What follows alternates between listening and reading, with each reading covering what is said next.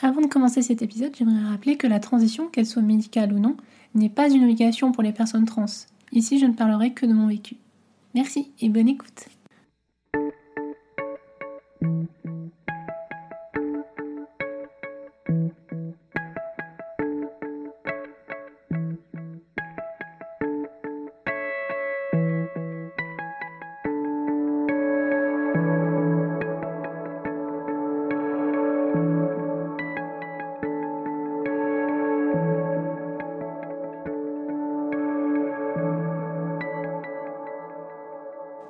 Bonjour, bonsoir, peu importe, salut tout le monde, c'est Anaïs et bienvenue dans le forêt du moment. Aujourd'hui, je vais vous parler d'un gros morceau. La drogue, non, les hormones, le THS, le traitement hormonal de substitution. Comment ça s'est passé? Euh, Dans l'épisode précédent, j'avais euh, plus ou moins introduit le sujet quand j'avais parlé de mon coming out et de la mise en relation avec euh, notamment l'association locale et ce lien avec l'association locale, il est très important dans le sens où vous pouvez être en lien assez rapidement avec euh, les praticiens les médecins qui, sont, qui travaillent directement avec certaines associations ou qui sont habitués à recevoir euh, du public, euh, des publics et des patients trans. Donc ça, c'est un lien très important et pensez-y. Surtout dans, le, dans ce problème de désert médical qui est de plus en plus fréquent en France quand on est entre deux grandes villes par exemple. Donc j'avais introduit le fait que grâce à cet assaut, j'avais rapidement trouvé un médecin. Et c'était assez, assez simple, euh, ça, ça m'est paru très simple sur le moment parce que euh, bah, j'étais peut-être sûrement tombée au bon moment, j'avais énormément de chance, comme à chaque fois j'ai l'impression que toutes les, les étoiles étaient alignées, les planètes étaient alignées. Et pendant ces quelques semaines, j'avais pu lancer avec mon médecin les procédures pour l'ALD. Donc l'affection longue durée, euh, c'est ce qui permet de nous couvrir pendant une transition de genre en tant que personne trans c'est fortement conseillé. Enfin, c'est, très dur quand même de passer outre quand on, quand on fait une transition, médicale en tout cas. Et là, ça permettait d'être, couverte euh, sur les frais, euh, notamment sur les hormones, sur de nombreux euh, actes médicaux. Des fois, on n'est pas couvert sur tout à 100%, mais ça permet d'aider en grande partie. En l'ALD, il faut bien savoir que normalement, toutes les personnes trans y ont le droit, surtout quand on fait une transition. Et malgré le fait qu'on soit en 2023, en France, euh, dans certaines régions, c'est de plus en plus compliqué. Alors maintenant, je pense que ça y est, il y a eu un, petit revirement de situation et euh, le, CNAM, donc la Caisse nationale d'assurance maladie, a poussé une petite gueulante sur certaines choses, notamment le fait d'obliger les gens à passer par la case psychiatre pour commencer une transition. Ça, normalement, c'était illégal. C'était déjà plus l'obligation depuis quelques temps, mais ils jouaient un peu sur le vide juridique. Donc depuis décembre 2022, si je ne me trompe pas, normalement c'est vraiment plus du tout obligatoire. Après, rien ne vous empêche d'y aller quand même si vous sentez que vous en avez besoin. Bien sûr, c'est propre à chacun, chacune. Et donc pour mon cas, euh, la LD a été acceptée en deux semaines, je crois. Donc ça va, c'était relativement rapide, ce qui n'est pas le cas de tout le monde. Euh, des fois, il faut réessayer une deuxième fois, une troisième fois, ce qui est totalement inacceptable. Mais ensuite, la LD étant acceptée, j'ai pu me lancer dans le concret et euh, commencer les démarches pour pour la prise d'hormones, en tout cas pour, euh, pour les taux, pour les prises de sang et euh, arriver dans le dur. Mais malheureusement, habitant dans une zone entre Paris et Lille, on manque d'endocrino. C'est-à-dire que si on en trouve un relativement safe, déjà qui, sait recevoir les patients trans, en général c'est blindé, il n'y a plus de place. Ou alors dans le cas contraire, on peut tomber sur quelqu'un d'exécrable, de très désagréable, et même ça peut arriver de dangereux. Donc euh, non merci. J'ai eu l'opportunité de passer directement par un, médecin généraliste qui était en lien avec l'assaut, ce que j'ai fait, parce qu'en soi, faire un suivi, euh, un suivi de traitement hormonal, c'est pas la chose la plus compliquée médicalement. Le médecin généraliste peut éventuellement demander des garanties pour qu'on aille voir un endocrino dès qu'on dès qu'on pourra le faire et dès que ça sera l'occasion. Ce qui est normal, hein, parce que c'est normal aussi de se couvrir et de voir un spécialiste. Mais en soi, le suivi est tout à fait possible. Donc il y en a très peu. Ce qui compte, c'est la primo-ordonnance. Dès qu'on l'a, derrière, le suivi est beaucoup plus simple. Les médecins sont forcément frileux pour faire la première. Déjà, on sent à ce moment-là que ça devient concret, donc euh, il y a cette excitation et ce, stress en même temps, parce que ce qu'on s'apprête à prendre, c'est pas, c'est pas anodin, c'est un traitement hormonal. Même si je suis, on est complètement, quand on est, on est adulte, on est complètement. on sait ce qu'on fait et, et on sait pourquoi on le fait. Enfin, je veux dire, on fait pas ça au hasard non plus. Et ce qui permet de ça nous laisse le temps aussi de digérer l'info, de savoir que ça y est, on va, on va passer cette étape de, des hormones, et ce qui paraît assez dingue, parce que pendant des années, on peut y penser, on peut imaginer, on on sait pas non plus que, ce que ça va nous faire, comment notre corps va réagir, comment il va évoluer. Donc on est en plein chamboulement dans notre tête, enfin moi c'était ça en tout cas. Euh, il y a tout qui nous vient euh, en même temps, c'est un feu d'artifice d'émotions. Et vient le moment où euh, ça y est, on a, on a passé l'étape de la prise de sang et j'ai revu mon médecin. À ce moment-là, je fais l'état des lieux avec lui des différentes prises d'hormones qui existent en France. Donc c'est essentiellement le patch ou le gel. Je crois que les pilules existent, enfin en tout cas les cachets, mais bon c'est pas le truc le plus efficace parce que ça passe forcément, euh, ça passe par le foie et c'est pas le truc le plus euh, le plus sain. malheureusement en France on n'a pas officiellement on n'a pas d'injection, d'oestrogène en injection, ce qui est aberrant, voilà pour plein de raisons mais ça on y reviendra plus tard. Et donc moi j'ai décidé de passer par les patchs. Pourquoi? Parce que les patchs, euh, enfin en tout cas c'est pour, pour moi, je parle vraiment pour moi, euh, vous les changez deux fois par semaine, c'est-à-dire que moi je les change par exemple le mardi, le mardi soir et le samedi matin. Vous faites votre truc, faites ça après la douche, hop, je me, je me colle mes patchs sur les fesses, j'ai plus besoin de les penser pendant trois jours et demi, c'est-à-dire que je suis vraiment tranquille. Certaines personnes préfèrent en gel, euh, pas la chanteuse, hein, le gel, parce que ça, ça installe une petite routine. Et c'est propre à chacun, chacune. Je comprends tout à fait. Moi, j'avais plutôt envie d'être tranquille et de, de pas, trop, y penser et de. Ça, pour moi, c'était une source de stress en plus de gérer le gel. Donc, je suis vraiment restée sur les patchs. Et ensuite, j'avais aussi la progestérone à prendre tous les soirs, que j'ai toujours d'ailleurs, que j'ai commencé tout de suite. Alors, je sais qu'il y a, il y a quelques débats là-dessus, mais Malheureusement, on n'a pas d'études sérieuses en France euh, sur la prise de progestérone, que ce soit au début ou un peu plus tard. Ça permettrait d'améliorer la, pousse de la poitrine. Enfin, y a, en fait, il y a plein de théories, mais pour l'instant, j'ai l'impression que les preuves sont pas hyper, hyper sérieuses et, et, très, euh, et vraiment prouvées. Donc moi, je l'ai commencé dès le début. Euh, pour lui, apparemment, c'était normal, c'est ce qu'il préconisait à chaque fois. Donc je l'ai prise au début. Et j'avais juste euh, en fait ce cachet à prendre tous les soirs. Voilà, donc c'est tout. Ça c'est très rapide, il n'y a pas de problème. Et donc ça y est, le 2 mars, souviens très exactement parce que c'était 4 jours avant mon anniversaire, donc début mars. Le 2 mars, je me retrouve euh, super contente avec mon ordonnance. Et euh, bah, j'ai pas pu attendre parce que j'avais rendez-vous le matin et ça va, je commence à 13h, donc j'ai pu foncer à la pharmacie pour aller chercher tout ce qu'il fallait. J'étais avec mon ordonnance et là j'arrive donc premier épisode, attention, de pharmacie. Je vous laisse imaginer ce qui peut se passer. Euh, donc j'arrive avec un, un passing euh, voilà, un peu à plat parce que franchement j'étais entre deux, j'étais un peu en mode androgyne à ce moment-là. Je me retrouve avec ma petite ordonnance, ma petite carte vitale, toute contente à la pharmacie. Et là, euh, la pharmacienne qui me regarde en me disant Vous êtes suivi pour ça? Bah, J'ai envie de lui répondre Non, non, je l'ai trouvé par terre, je vais essayer comme ça pour voir, ça peut être rigolo. Mais voilà, donc déjà ça commence, je me dis Oh putain, ça promet. Donc ça va, je lui ai répondu euh, oui, oui, bah, je suis suivie, il a pas de problème, euh, vous inquiétez pas. Donc elle me, elle me regarde un peu du coin de l'œil, un peu méfiante, comme si j'allais tuer quelqu'un. Enfin, en fait, ça me concerne. C'est moi qui ai décidé de prendre des hormones. Je suis, suis suivie par un médecin. Où est le problème? Donc là, déjà, on voit la, défiance et la méfiance hein, de, des pharmaciens et pharmaciennes. Dans mon cas, c'est pas aller plus loin, heureusement. Parce que déjà, ça met tout de suite un stop. Hein. Je veux dire, on arrive, euh, on est, on est hyper heureuse, on a enfin ce qu'il faut, on a le fameux sésame, on a tout ce qu'il faut. Et là, on vous met un gros stop. on se dit, bon, bah, ça commence, c'est bien, bienvenue, hein, super. C'est pas aller plus loin. Hein. Je l'ai rassuré, enfin, je l'ai rassuré. D'ailleurs, c'est même pas à moi de la rassurer à la base. Enfin, je veux dire, euh, j'ai pas, on n'est pas censé avoir de commentaires de votre part. Là, je parle si vous faites partie du, de ce corps de métier. Euh, non, on s'en fout, vous n'êtes pas là pour donner votre avis, vous êtes là pour nous aider si on a des questions, pourquoi pas. Mais on est suivi par un médecin, l'ordonnance on ne l'a pas volée. Donc vous faites votre boulot, vous nous filez ce qu'on vous demande. Point, c'est tout. Donc forcément pour cette première ordonnance, euh, j'étais pas sur des, des patchs très, euh, très dosés. Enfin, En soi, les patchs sont pas forcément plus dosés que les autres, c'est juste que j'avais pas un dosage énorme. Je crois que j'avais commencé avec des patchs de 5, avec un patch de 50 pour démarrer tranquillement et voir un peu comment ça évoluait.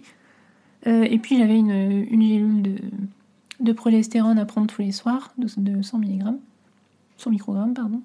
Je sais plus, je me mélange dans les, dans les dosages. Bref, et euh, bon, pour éviter de me faire taper dessus, je suis quand même allée vérifier. Donc c'est bien les patchs qui sont en microgrammes. Donc j'avais un patch de, de pardon, j'avais un patch de 50 microgrammes et une gélule de 100 mg, 100 mg. Voilà, comme ça c'est sûr. Et maintenant en comparatif, après deux ans, donc je suis passée d'un page de 50 et là je suis à trois pages de 50, donc 150 au total. Et donc arrive ce moment qu'on attend depuis des mois, puis des années parfois, et euh, où je vais, je vais enfin pouvoir euh, remplacer cette testostérone qui, faisait un peu office de, poison. Je n'en voulais vraiment plus. J'avais besoin de cette hormone, des ostros.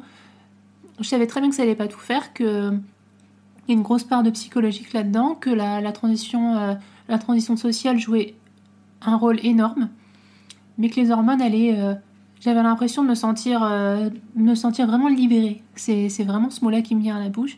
C'est de la libération. Et euh, c'est difficile à expliquer parce que je sais que chaque personne trans aura, aura sûrement une définition particulière de, de, ce, qu'elle de qu'il ou elle attend des hormones, que ce soit la testo ou, les ostros. Et moi, en, fait, c'est vraiment ça, c'est réellement ça. J'en avais besoin. Et ce besoin, j'ai réussi à, et ça m'a pas déçu.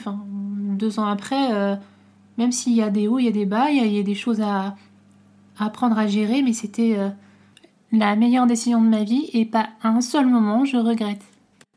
Et je pense également à ce sentiment d'accomplissement en fait. On arrive à une, étape tellement importante. Euh, je suis arrivée à une étape tellement importante de cette transition qui, qui, me paraissait tellement inaccessible et impossible. Et d'y être enfin, c'était assez fou. j'ai tellement d'émotions qui se passaient à ce moment, qui passaient à ce moment-là dans ma tête. J'ai pris mon traitement, je suis partie au taf, et pour moi, ça y est. Enfin, il y avait vraiment le début de quelque chose, d'un truc fou.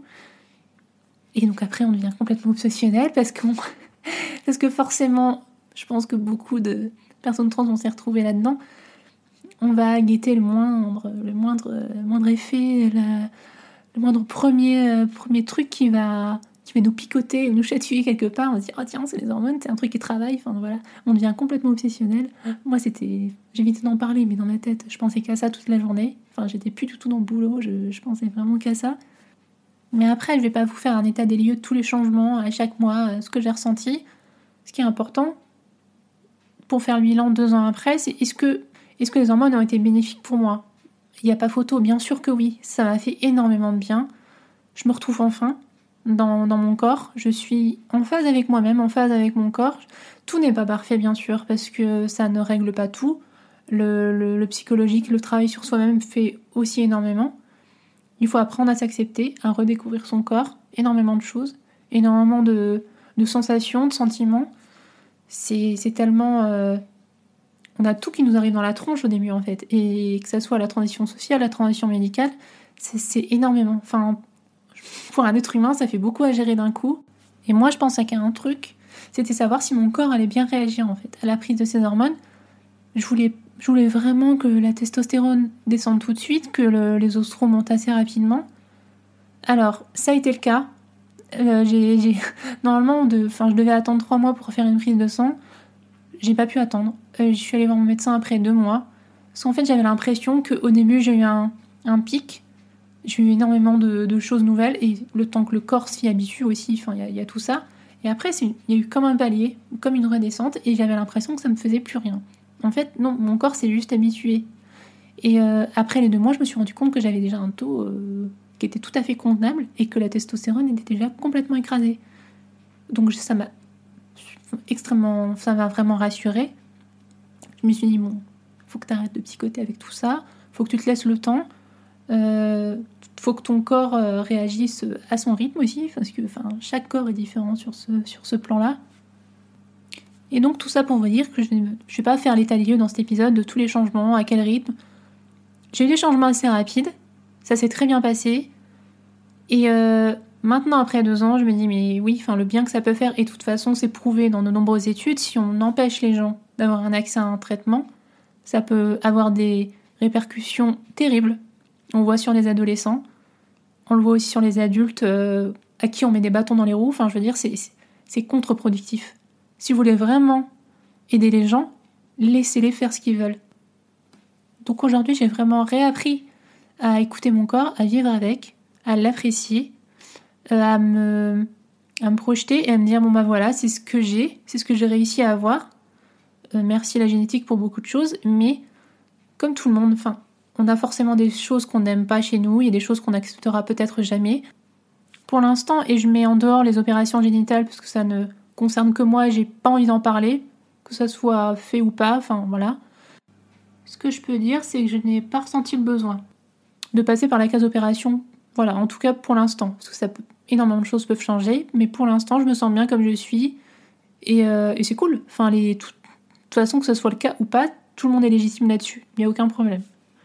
Je suis quand même contente d'être passée outre ce regard parfois hyper dur avec moi-même, parce que je vais pas à vous le cacher, je suis très très dure avec moi-même, euh, parfois trop, souvent. J'essaie de me calmer là-dessus parce que j'ai extrêmement d'attentes et, euh, et je me mets beaucoup trop de pression, ce qui, ce qui est très épuisant dans la vie de tous les jours. Mais euh, à côté de ça, pour compenser, il y a vraiment ce sentiment d'accomplissement qui me permet de m'épanouir enfin, ce qui n'était pas arrivé depuis très très longtemps.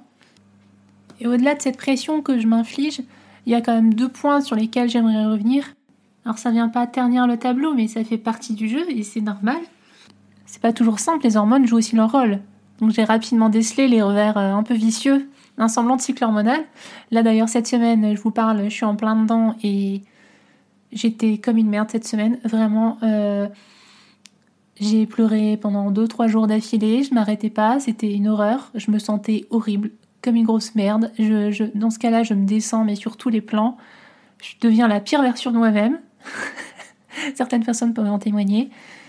Et donc, mais ça fait partie du, ça fait partie du, jeu, mais, mais en même temps, euh, même après deux ans, il y a certains moments, oui, où c'est plus dur à gérer que d'autres, parce qu'il suffit qu'on soit un peu fragile à ce moment-là, qu'on soit pas dans le bon mood, et où alors on peut être très bien mal, euh, mal entouré ou pas entouré du tout. Euh, j'imagine pas dans quel état ça peut, voilà.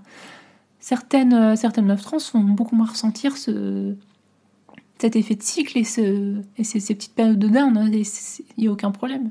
moi, en tout cas, je les ressens assez elles sont assez fortes et présentes. Mais ça va, j'arrive quand même beaucoup mieux à les gérer qu'au début. J'étais complètement perdue, j'avais envie de cramer tout et tout le monde, c'était une horreur. Et le deuxième point, qu'il a été extérieur et qui dépend vraiment euh, pas de moi ni, des autres, enfin, c'est, c'est le problème de l'accès aux, soins et aux stocks, notamment avec les, nombreuses ruptures qu'on a dû subir pour les patchs, les différentes marques de patchs qui ont disparu au fur et à mesure. Et ça, ça provoque un stress énorme. Dans le sens où on dit, mais si un jour, toutes les marques viennent à disparaître une par une, qu'est-ce qui va se passer? On va toutes se ruer, tous et toutes se ruer sur le même, euh, format, la même, euh, le même dosage, la même marque. Qu'est-ce qui va se passer en fait? Et je me sens pas du tout rassurée là-dessus, ni euh, en sécurité. On est assez loin de cette théorie du complot qu'on nous prête assez souvent, hein, notamment via de certains milieux. Et la preuve, on n'est pas du tout en sécurité sur tout ça. Alors en fin de compte, désolé, ça va peut-être vous décevoir, mais non, ce n'est pas simple en France d'avoir accès à un traitement hormonal de substitution. Ce n'est pas simple de commencer une transition. Ce n'est pas simple de prendre des hormones. Nous, on en a besoin et on, il nous en faut. Donc on fait avec et on s'adapte. Et c'est extrêmement libérateur quand on en a besoin mais ce n'est pas quelque chose qu'on fait en allant faire les courses. Enfin, ce n'est pas, on est loin de ça, contrairement à ce que certaines personnes peuvent penser. Maintenant, moi, si avec le recul, je peux, je peux dire que je suis assez sereine. Mes taux sont, sont très stables depuis un an maintenant et j'ai un dosage euh, précis et, et calé, donc je suis tranquille là-dessus. Et voilà, j'ai ma routine. Maintenant, j'y pense vraiment plus. C'est quelque chose que je fais naturellement et, et par réflexe. Donc j'ai plus trop à penser à, tout ça, mais c'est pas le cas de tout le monde. Et, euh, et cet épisode, je vais pas vous le cacher, c'est aussi d'excuses pour euh, affirmer encore une fois, euh, dans une période où on attaque constamment les droits humains, les droits des femmes, des, des minorités de genre, des minorités sexuelles, les droits des personnes trans sont des droits humains fondamentaux. Et le fait d'avoir accès aux, hormones, aux traitements et aux soins, on ne peut pas nous l'enlever. On a le droit de disposer de notre corps comme on le veut. Et ça rejoint de nombreux autres droits. Donc on attaque en ce moment l'IVG dans de nombreux pays, on attaque les droits des personnes trans, tout ça c'est lié. Tout ça c'est lié au féminisme, aux droits humains, aux libertés individuelles en fin de compte. Donc foutez-nous la paix. Merci. Une bonne dose de militantisme dans cet épisode. Je sais pas si ça s'entend hein, que je suis vénère cette semaine, mais bienvenue. Sinon, pour terminer cet épisode, je voulais vous parler de l'ouvrage de Talma Desta, un auteur trans, qui s'intitule Désirer à tout prix et qui nous parle de sexualité, de non-sexualité, de ces injonctions qu'on nous impose et qu'on s'impose aussi malgré soi. Et euh, cet ouvrage, il m'a fait énormément de bien, dans le sens où au moment où, euh, où je me suis redécouverte, où j'ai redécouvert mon corps, ma libido, ma sexualité, euh, ça m'a permis de relativiser sur plein de choses et de faire le point sur ce dont j'avais besoin, envie et sur ce qui me plaisait, toujours ou pas. Et ça conforte aussi sur les doutes qu'on peut avoir, sur les habitudes qu'on peut remettre en question, sur nos actes, sur les réflexes qu'on peut avoir dans notre sexualité, dans, euh, dans nos envies. Et ça m'a fait beaucoup, beaucoup, beaucoup de bien. Donc je vous le conseille fortement. Et pour finir, euh, l'euphorie de cet épisode, qui est un peu particulière, est-ce que malgré le mood pas très cool dans lequel je me traîne depuis quelques jours là, j'ai dû faire des, du tri dans beaucoup de papiers et donc forcément, vous en doutez, je suis retombée sur plein de, vieilles choses, y compris des vieilles photos, des vieux souvenirs. Et euh, quand on se voit tous les jours, quand je me vois tous les jours dans le miroir, euh, quand je me regarde, quand je, fais gaffe à des détails, quand je, m'attarde sur des trucs qui m'obsèdent, qui je, je, ne pense pas à tout le chemin parcouru et, euh, et en fait, je me suis rendu compte à ce moment-là que pendant ces deux ans, euh, j'étais une personne totalement différente. alors au fond, je reste la même sur plein de choses, mais je me rends compte à quel point les hormones m'ont fait du bien, à quel point j'ai changé, à quel point on ne me reconnaît plus. Ça, me fait du bien aussi. Et ça m'a fait, euh, ça m'a fait plaisir, ça m'a fait du bien sur le moment. Je me dis, bah, en fait, faut que j'arrête. j'arrête d'être trop dur avec moi-même. Euh, le chemin, je l'ai fait. Et ça continuera encore parce que les, hormones vont faire leur effet encore pendant très longtemps. Ça sera beaucoup plus diffus, mais ça sera quand même là. J'ai ressenti ce moment que j'avais ressenti pour la première fois il y a deux ans pour la, la première prise d'hormones. Et là, ce moment d'excitation dans lequel je, relativisais enfin depuis euh, quelques temps, et je me dis, mais en fait, oui, je l'ai fait ce chemin, j'ai parcouru tellement de trucs, non sûrement tellement de choses, euh, et, là, ça fait du bien, il faut que je sois moins dure avec moi-même, il faut que je passe la... je tourne la page sur plein de choses. Euh, vous aussi, je vous souhaite de tourner plein de pages dans le futur.